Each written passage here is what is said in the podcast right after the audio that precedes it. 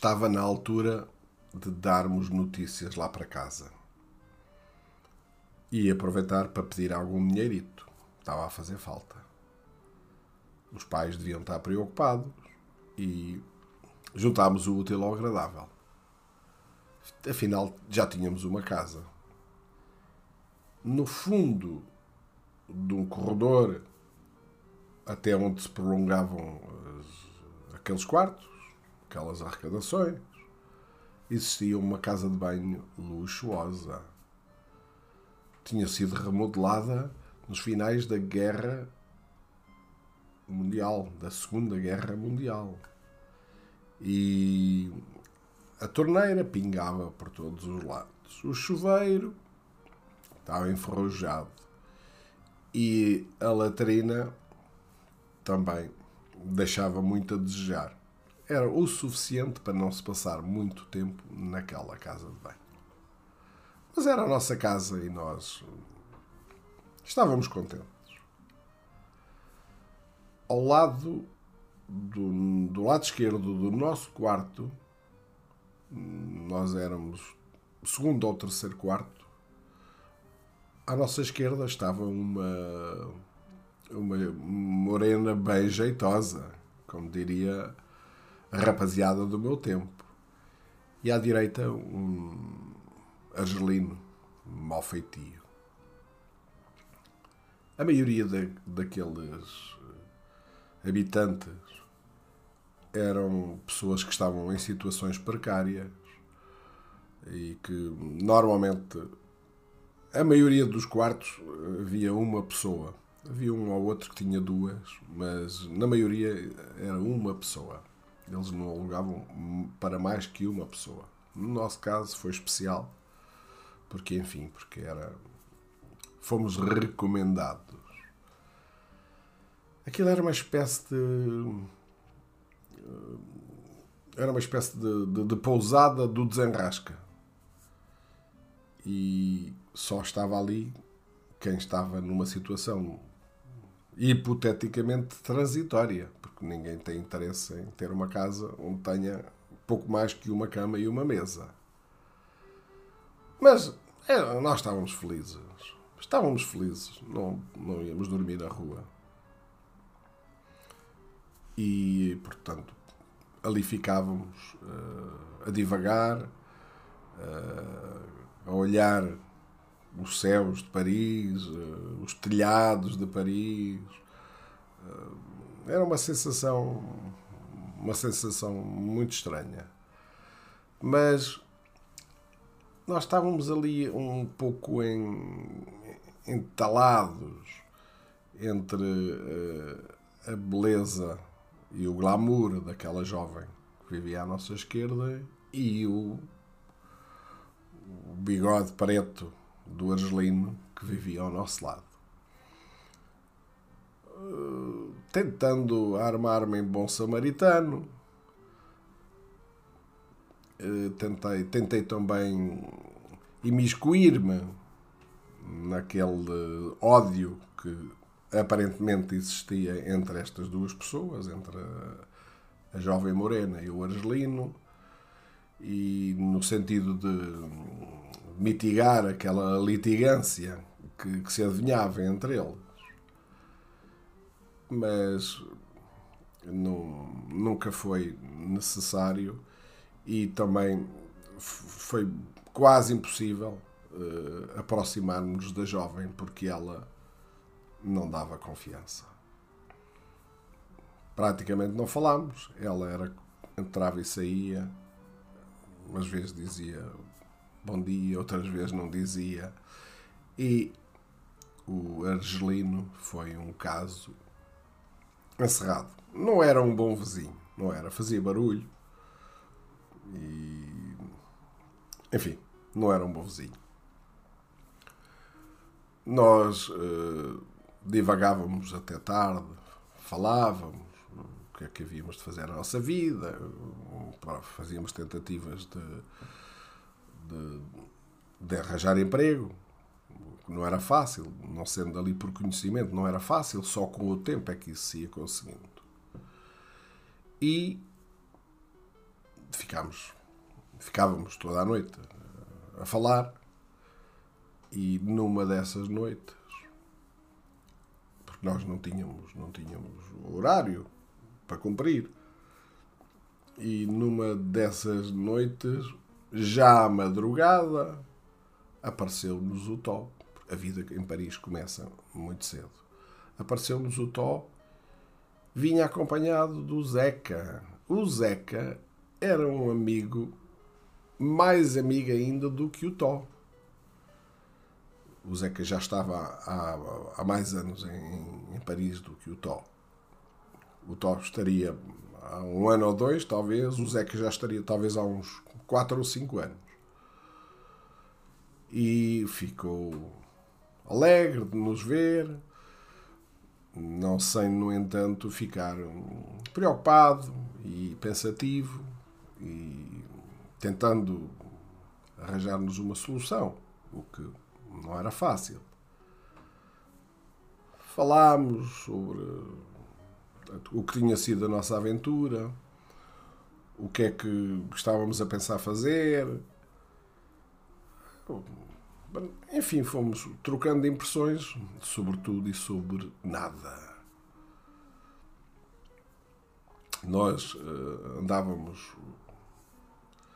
um pouco alegres e um pouco tristes. Nunca ninguém percebia o que é que, que estava ali a acontecer. Mas uh, a vida tinha que continuar.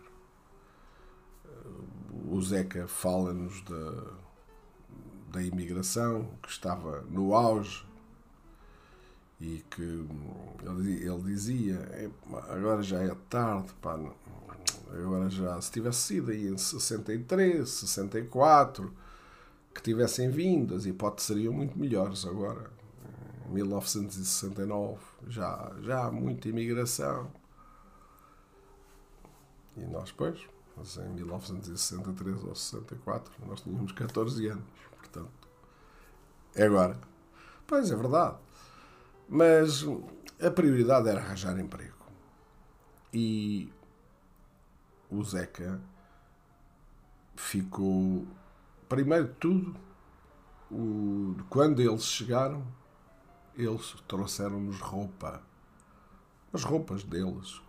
Ou que já não vestiam, ou, que tinham a mais. É? E porque nós acho que só vimos o Tó mais uma vez. O Tó vivia já em concubinato com, com uma rapariga num lado qualquer e, e, portanto já vinha poucas vezes à casa da mãe. Nós acho que só o voltámos a ver mais uma vez. o nosso amigo presente todos os dias passou a ser o Zeca. Ora, era com o Zeca que nós trocávamos as nossas mágoas. Eh, e era, era com ele que, que falávamos de tudo. Não, não havia assim nada que, que nós disséssemos queremos fazer isto. Não. Porque quando o Zeca nos falou da imigração, veio logo à baila uh, os bairros da Lata onde viviam os portugueses, e era com isso que o Zeca estava preocupado em relação a nós. Eu fui lá duas vezes. Primeiro porque aquilo tinha. estava muito perto de um, de um como é que se chama, de uma feira da ladra e eu sempre gostei de feiras. Adorei feiras. Adorava, ainda adoro feiras. E, e depois tinha alguma curiosidade em, em ver como é que viviam os portugueses. As condições eram muito más. As ruas que havia era lama, as casas eram uma chapa por cima da outra, enfim, era, era, eram muito más. Eu, por um lado, eu percebia o, os nossos conterrâneos estavam ali com a família, muitos deles já, para ganhar dinheiro.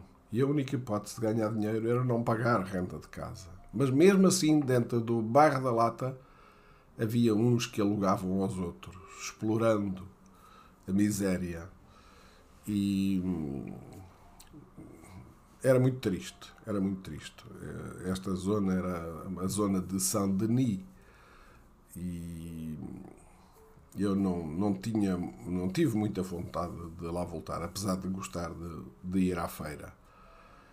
Mas eu ia à feira não porque tivesse dinheiro para comprar, ia à feira porque era uma forma de, de ir visitando as coisas enquanto não tinha nada para fazer e ia sempre entrando em determinados lados, perguntando se precisavam de empregado. Enfim, fazia o, o meu périplo uh, desta forma.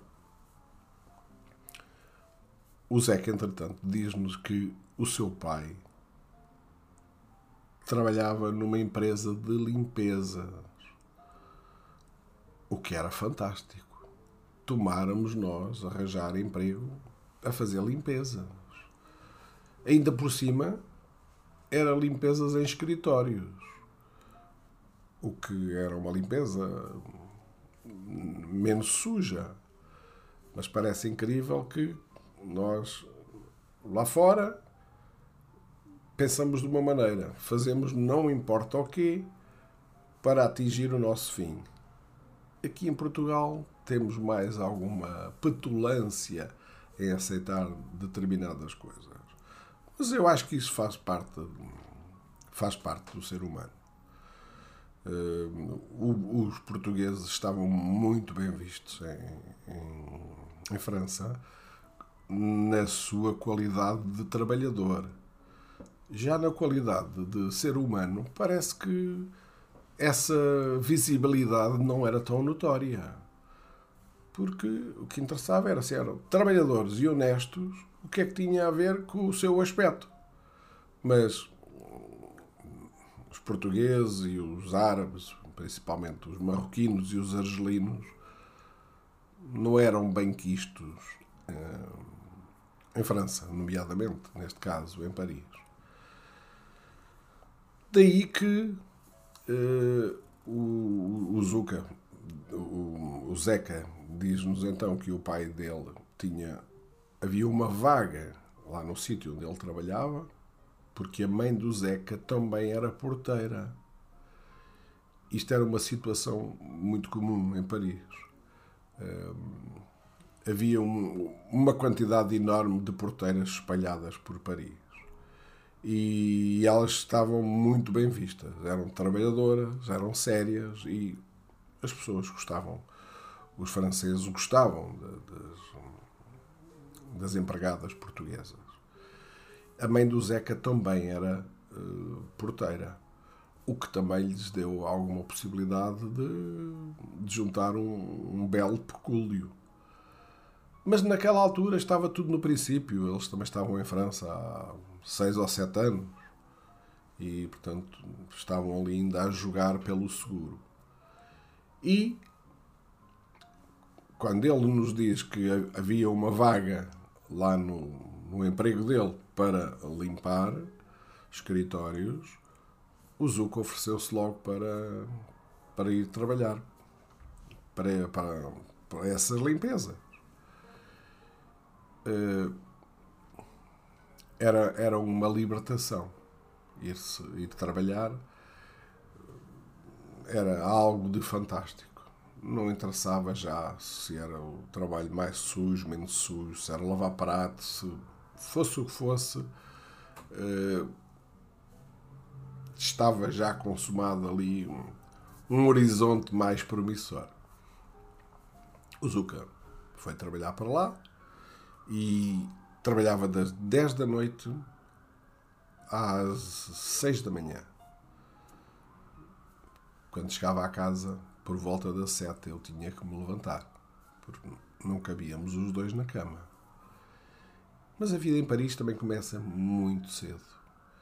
E, portanto, não era das coisas que, que me fizessem muita diferença. Aliás, uh, Paris é uma cidade que, que todos nós gostamos, sonhamos com Paris. Quem não conhece, sonha com Paris, Paris é, é, é, a cidade da minha vida, mas depois de Lisboa. Mas eh, a minha vivência em Paris foi de tal ordem que eu nunca mais me consegui libertar desta saudade. Exatamente a saudade está em consonância com as vicissitudes que eu lá tive, com, com a solidão, com as coisas fora do normal que aconteceram, com tudo aquilo que marcou uh, o final da minha adolescência e que, de certa forma, me moldaram como ser humano. Mas quem vai a Paris uma vez, está lá oito dias, vai duas vezes, está lá quinze dias, vai três vezes, está lá um mês. Paris é uma cidade fantástica. Mas quem lá mora não é bem assim. Quem lá mora procura depois os defeitos todos que existem. Eh, eu lembro-me de dizer para mim mesmo: estou farto de Paris. O céu cinzento. Eh, eu nunca usei chapéu de chuva em Paris. Eh, chovia também, como é natural, mas há tantas estações de metro relativamente perto umas das outras e eu também não podia alargar muito e comprar também um chapéu de chuva, porque o meu dinheiro contarei mais à frente. Não dava para tudo quando comecei a trabalhar, mas há esta ideia uh, errada de que Paris é um sonho. É, efetivamente. Paris é um sonho. Paris é, é loucura mas desde que não viva lá. Se lá viver, já não é bem assim. Nós, o ser humano, cansa-se de tudo. De tudo. E falta-nos sempre qualquer coisa. Nunca se está bem no mesmo sítio. Um homem, se tem uma mulher loira, quer uma morena. Se tem uma mulher baixa, quer uma mulher alta. Se tem uma mulher mais anafada, quer uma mais delgada o ser humano é incrível. Está solteiro, quer casar, está casado, quer, quer divorciar. Enfim, o ser humano de facto é muito complicado. E eu não fujo à regra. De facto, eu hoje falo de Paris com uma nostalgia tremenda. Paris é é a minha cidade, mas. Mas Lisboa também. A vida ia continuar. Nós só tínhamos que pensar os passos que dávamos de cada vez. E nós estávamos ali prestes a dar um passo que nos fez balançar, mas que também nos deu maturidade suficiente para seguir em frente.